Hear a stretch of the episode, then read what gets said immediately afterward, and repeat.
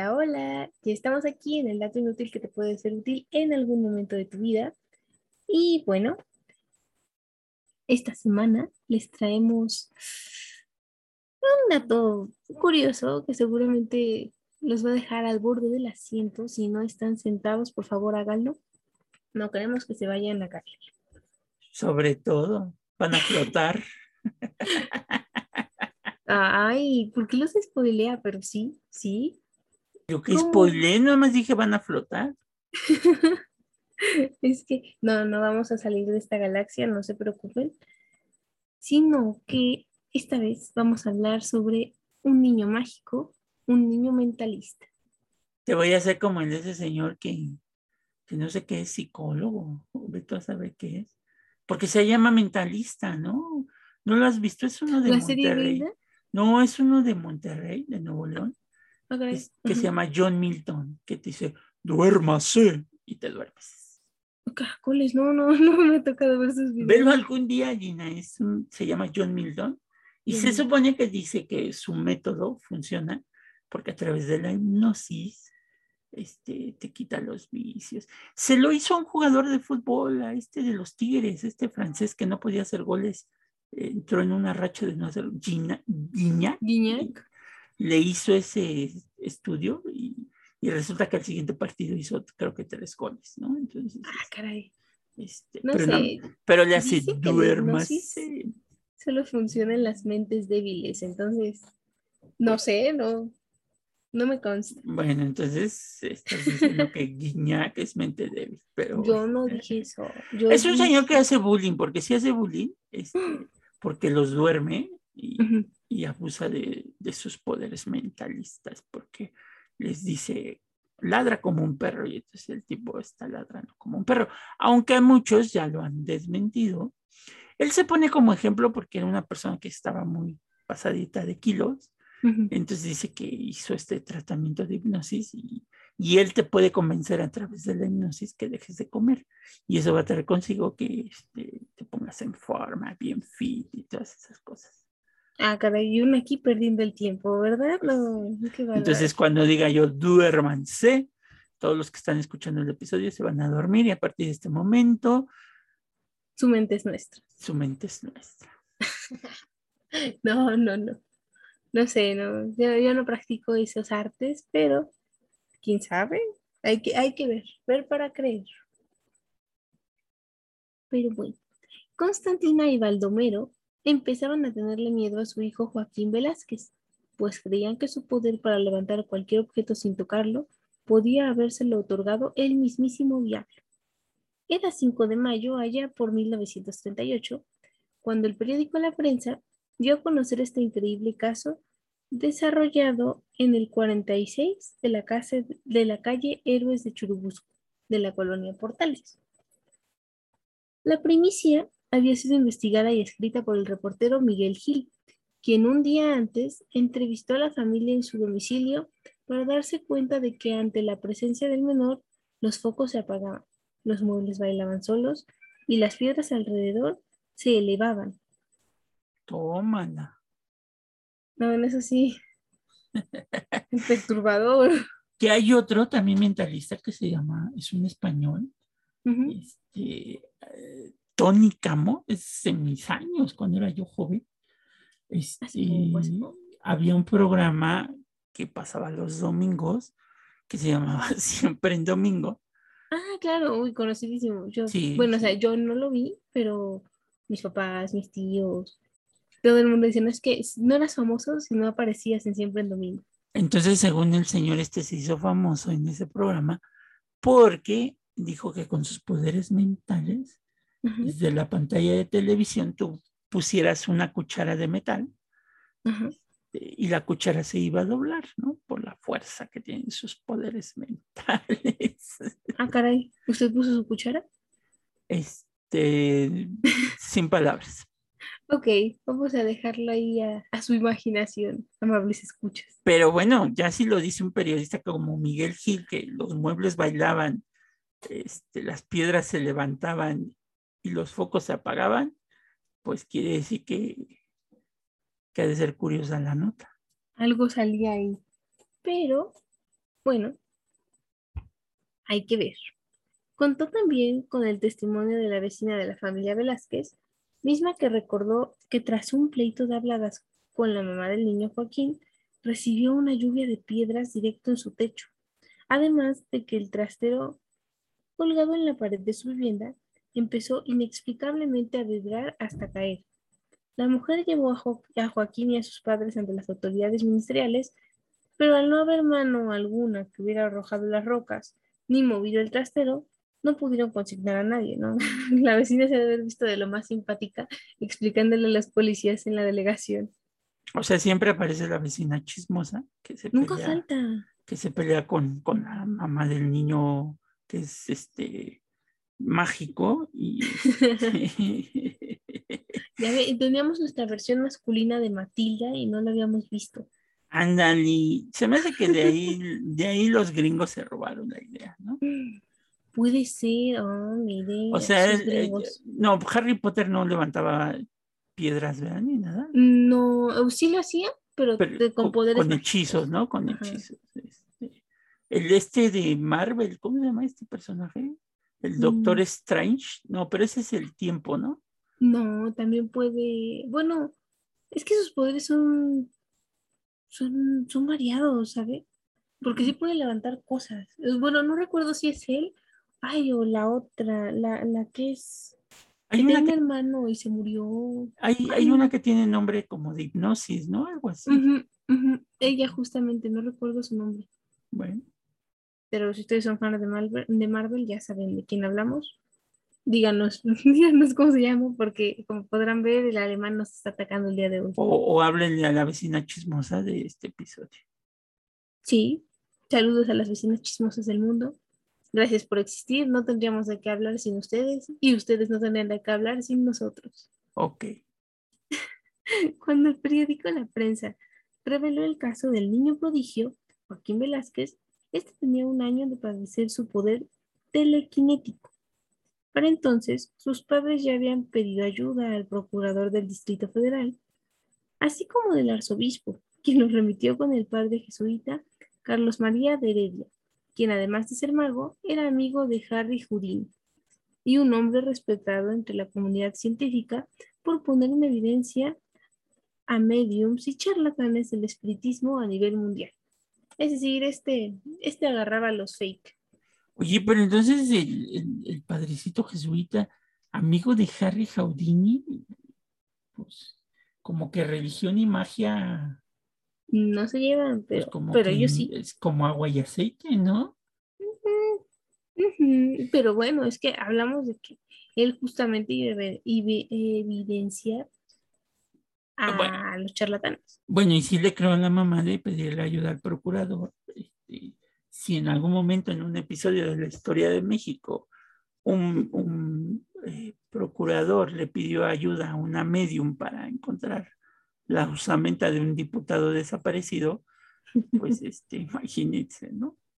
Es que como México no hay dos. México mágico. Literal. Esa es la frase que resume todo. De Heredia citó en su casa al niño y a sus padres a fin de poner pruebas a sus poderes. Bueno, ponerlos a prueba. El jesuita mago comprobó que el infante efectivamente movió objetos sin tocarlos.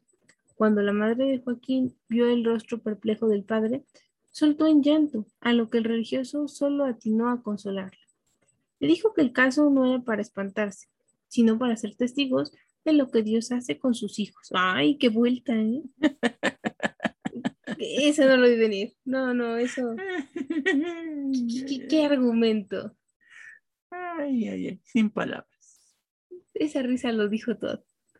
Aún así, el padre Carlos mandó a Joaquín con el reputado doctor de la época, Ángel Quevedo Mendizábal, quien pudo comprobar que algo no estaba del todo bien con ese niño, porque en cuanto llegó al consultorio, empezaron a bailar las bancas y las escupideras. Rechazó el caso, no quiso continuar. Vamos, es entendible. Mm. Y el caso Digo, va más- tomando cosas así como que muy raras, pero bueno. Se esperaba tratar a un niño y de repente se le mueve todo, y no, zafo. Ahí la vemos. El, el miedo no anda en burro. Ni le cobras la consulta, vayas. Una vez que miles de mexicanos se enteraron de la existencia del niño prodigio, el 5 de mayo de 1938, a través de las páginas de la prensa, empezó a llegar a la casa de la familia Velázquez gente pidiéndole que le ayudara a ganar la lotería o a hacer que el marido infiel regresara al hogar. Ven qué peticiones, ¿eh? Pero lo más trascendente fue que Joaquín atrajo la atención de las máximas autoridades de la salud física y mental de la época, la Academia Nacional de Medicina. Ok, ok. Ya expertos querían analizar su caso. Es como si llegaron marcianos, te cae la CIA bueno, el FBI. Pero aquí sí puede ser que, que, por ejemplo, sí ha pasado que hay personas que están cargadas de cierto electromagnetismo, ¿no? O estas cosas como que muy eléctricas, ¿no? Digo, si pasa cuando tú tocas a alguien y le das toques. Este, estás muy corriente. Estás muy corriente, ¿no? Este, dame corriente. Este, no, pero, o sea, pues sí ha de haber algo de magnetismo, ¿no? yo quiero pensar que sí, o sea, obviamente lo estamos pensando con motivos de la razón, entonces evidentemente debe haber algo parecido, una explicación científica, que supongo que es justamente la que querían encontrar los doctores de la Academia Nacional de Medicina, que por varios días estos médicos, entre ellos Enrique O. Aragón, Ignacio González Guzmán, Samuel Ramírez Moreno, Leopoldo Salazar Viniegra, Ramón Pardo, Fernando Ocaranza, José Joaquín Izquierdo y Alfredo Millán, director del Manicomio General, hablaron largo sobre los presumibles poderes de telequinesis del niño Joaquín.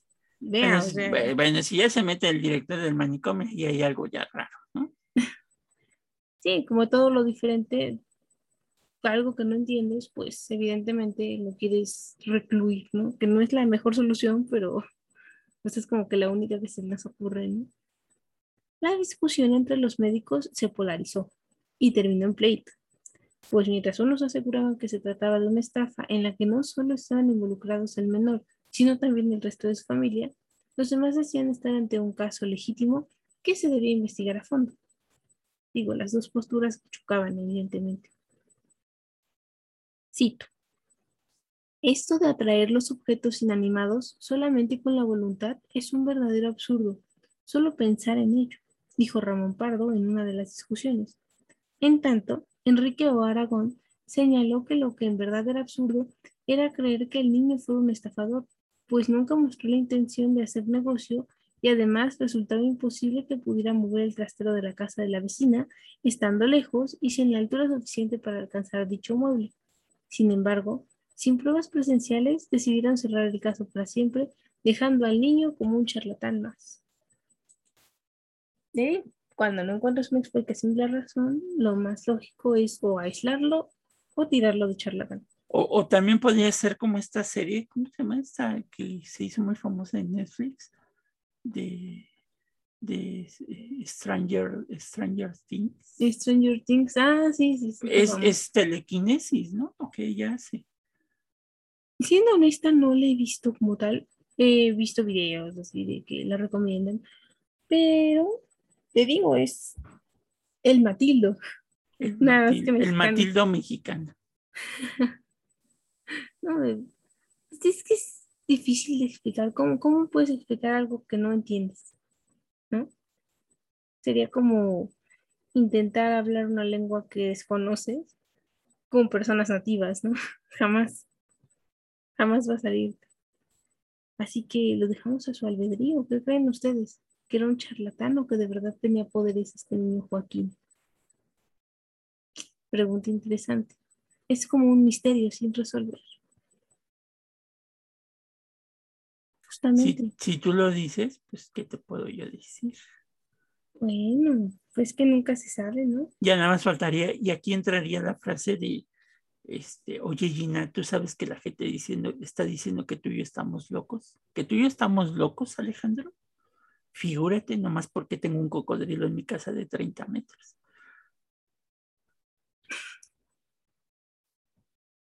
Bueno. Creo, que no pegó mi chiste, Dios. No, no entendí muy bien.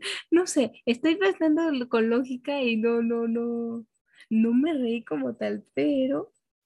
No, no te reíste en nada, así es que continúa con el niño prodigio. No, yo a lo mejor entiendo que en este momento nuestros escuchas sí han de estar riéndose, porque yo sí captaron el chiste luego, luego. Es que yo sigo pensando, si es un charlatán, no sé. O sea, estaría padre que no lo fuera, ¿no? Porque pues qué triste que si lo fuera y uno pensando que no. Pero si no lo era, qué cosa tan prodigiosa. Y en México, es que en México todo pasa, todo puede suceder. Lo que decíamos, México mágico. Se divierte, se divierte. En esta parte del mundo pasa de todo. Pero eso sí, siempre van a encontrar novedad. Entonces, hasta aquí hemos llegado con el dato inútil que te puede ser útil en algún momento de tu vida. No, no es así. Ustedes pensaron que ya llegado al final es una escandalosa mentira. Ya le había yo convencido a Gina con mi chiste mágico porque pensó que ahí terminaba el episodio. Es que, es que, es que ¿cómo, seguir con explicaciones que no se dan? Porque, o sea, mi lado creyente quiere decir, sí, el niño tenía telequinesis, pero mi lado lógico me dice, no seas bárbara, Georgina. ¿Ya vieron cómo Gina descartó al niño prodigio? Porque dije, ya que me interesa saber qué le pasó al niño prodigio. Pero no, nos has dicho qué pasó. A ver, cuéntanos. Pues, ¿qué pasó con este niño? Porque sí, sí hubo un, artículo en el periódico que dio continuidad a la investigación. Porque la historia no acabó ahí. Y por el contrario, se puso más interesante. El reportero Miguel Gil y el fotógrafo Miguel Casasola, en compañía de otras personas que fungieron como testigos, volvieron a la casa de Joaquín para hacerle las pruebas de sus poderes. El diálogo fue el siguiente. Miguel Gil. ¿Qué hay, Joaquín? Joaquín Velázquez. ustedes. Caramba, qué mal quedaste la vez pasada.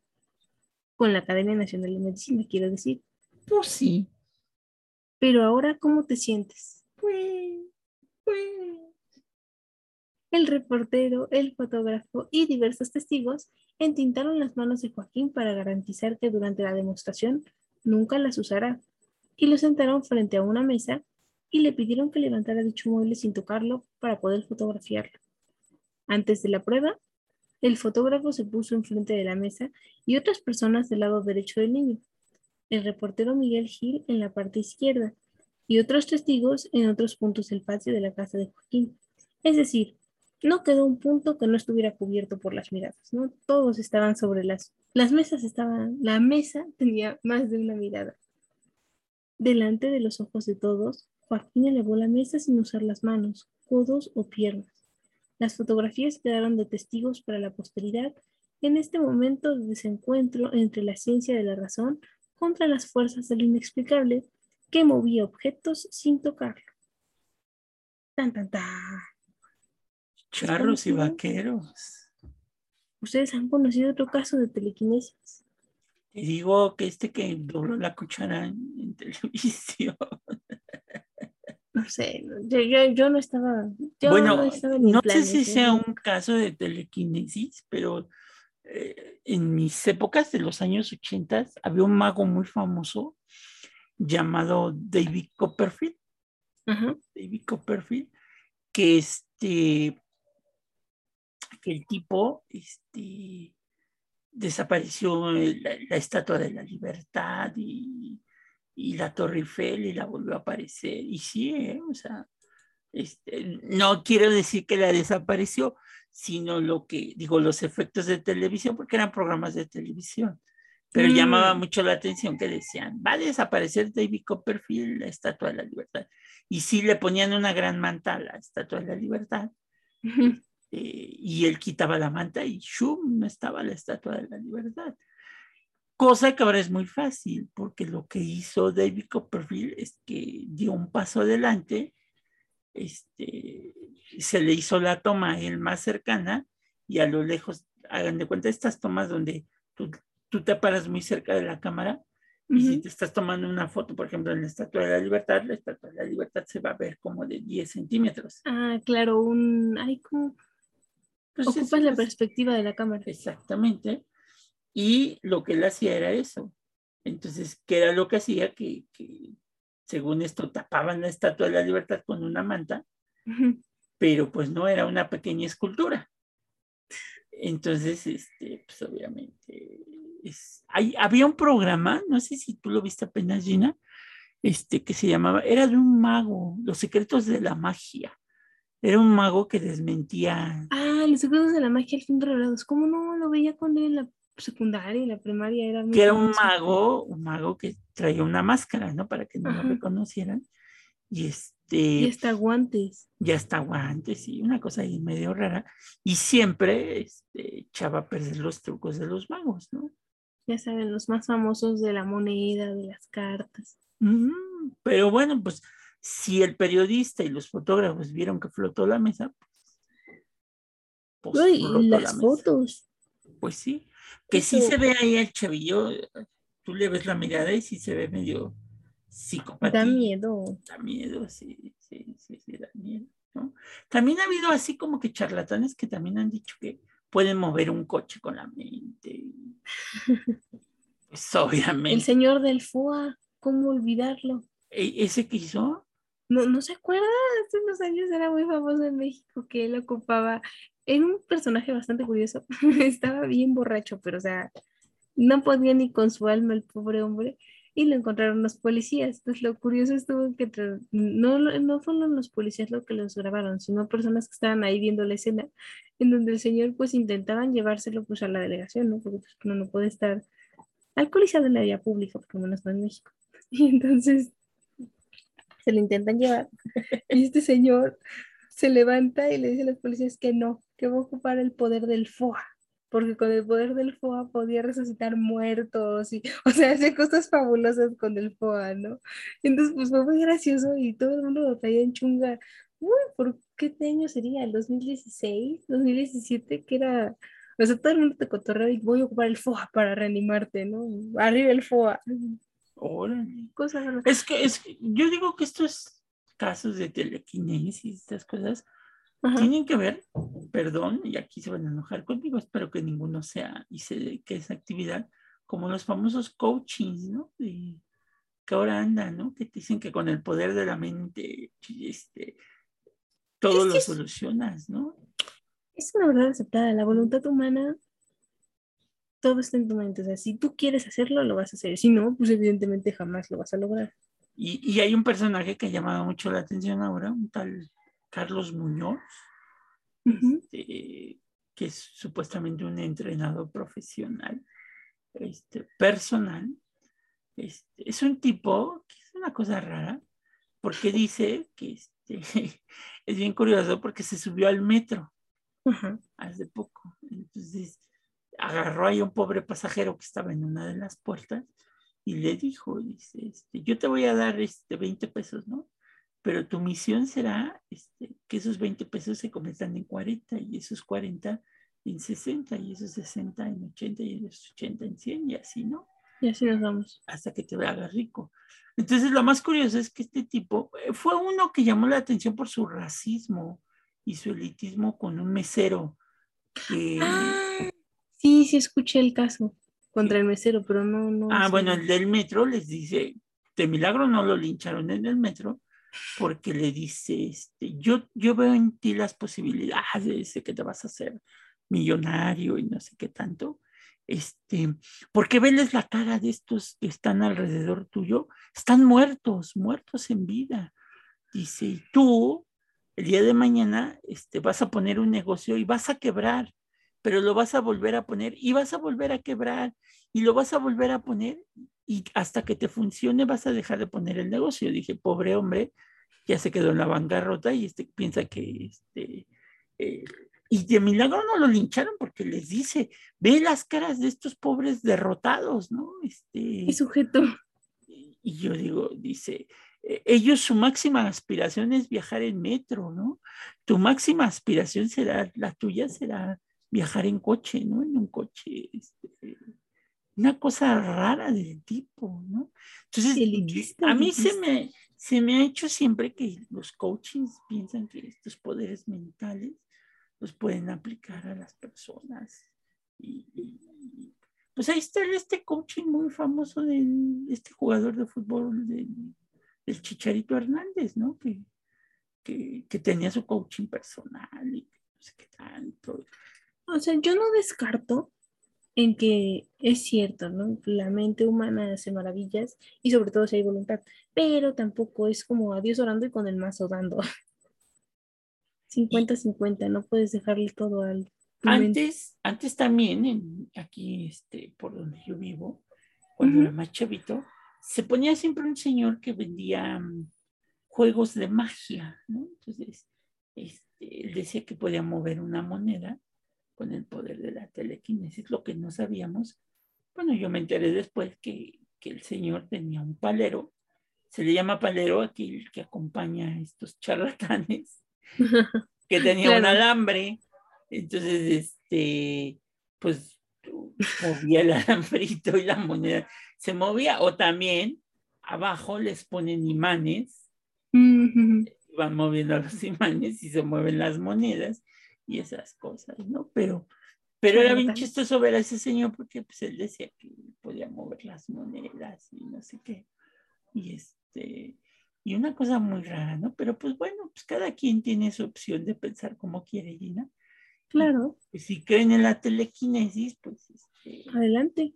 Pues, pues, estupendo, ¿no? Este, y, y, pero pues bueno, recuerden que yo digo que tiene que ver con algo de electromagnetismo más que.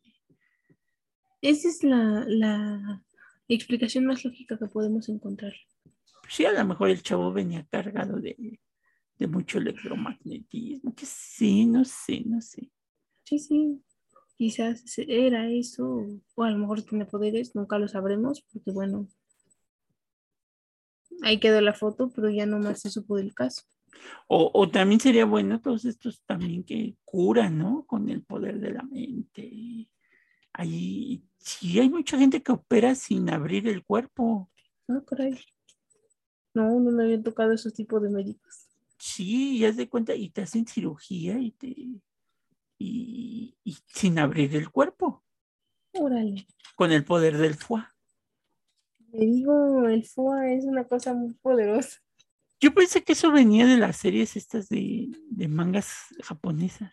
No, lo cotorreaban por eso, porque los edits de las fotos está el señor y le editaron de tal forma que parecía eso, un personaje de serie de anime, ¿no? Pero no, no, el sujeto sí lo dijo. Pero, bueno, pues ¿no? dejemos la telequinesis, nosotros nos vamos a teletransportar al final de este programa. Cuídense mucho. Este, nos vemos, Gina. Bye bye, nos escuchamos la siguiente semana. Sale.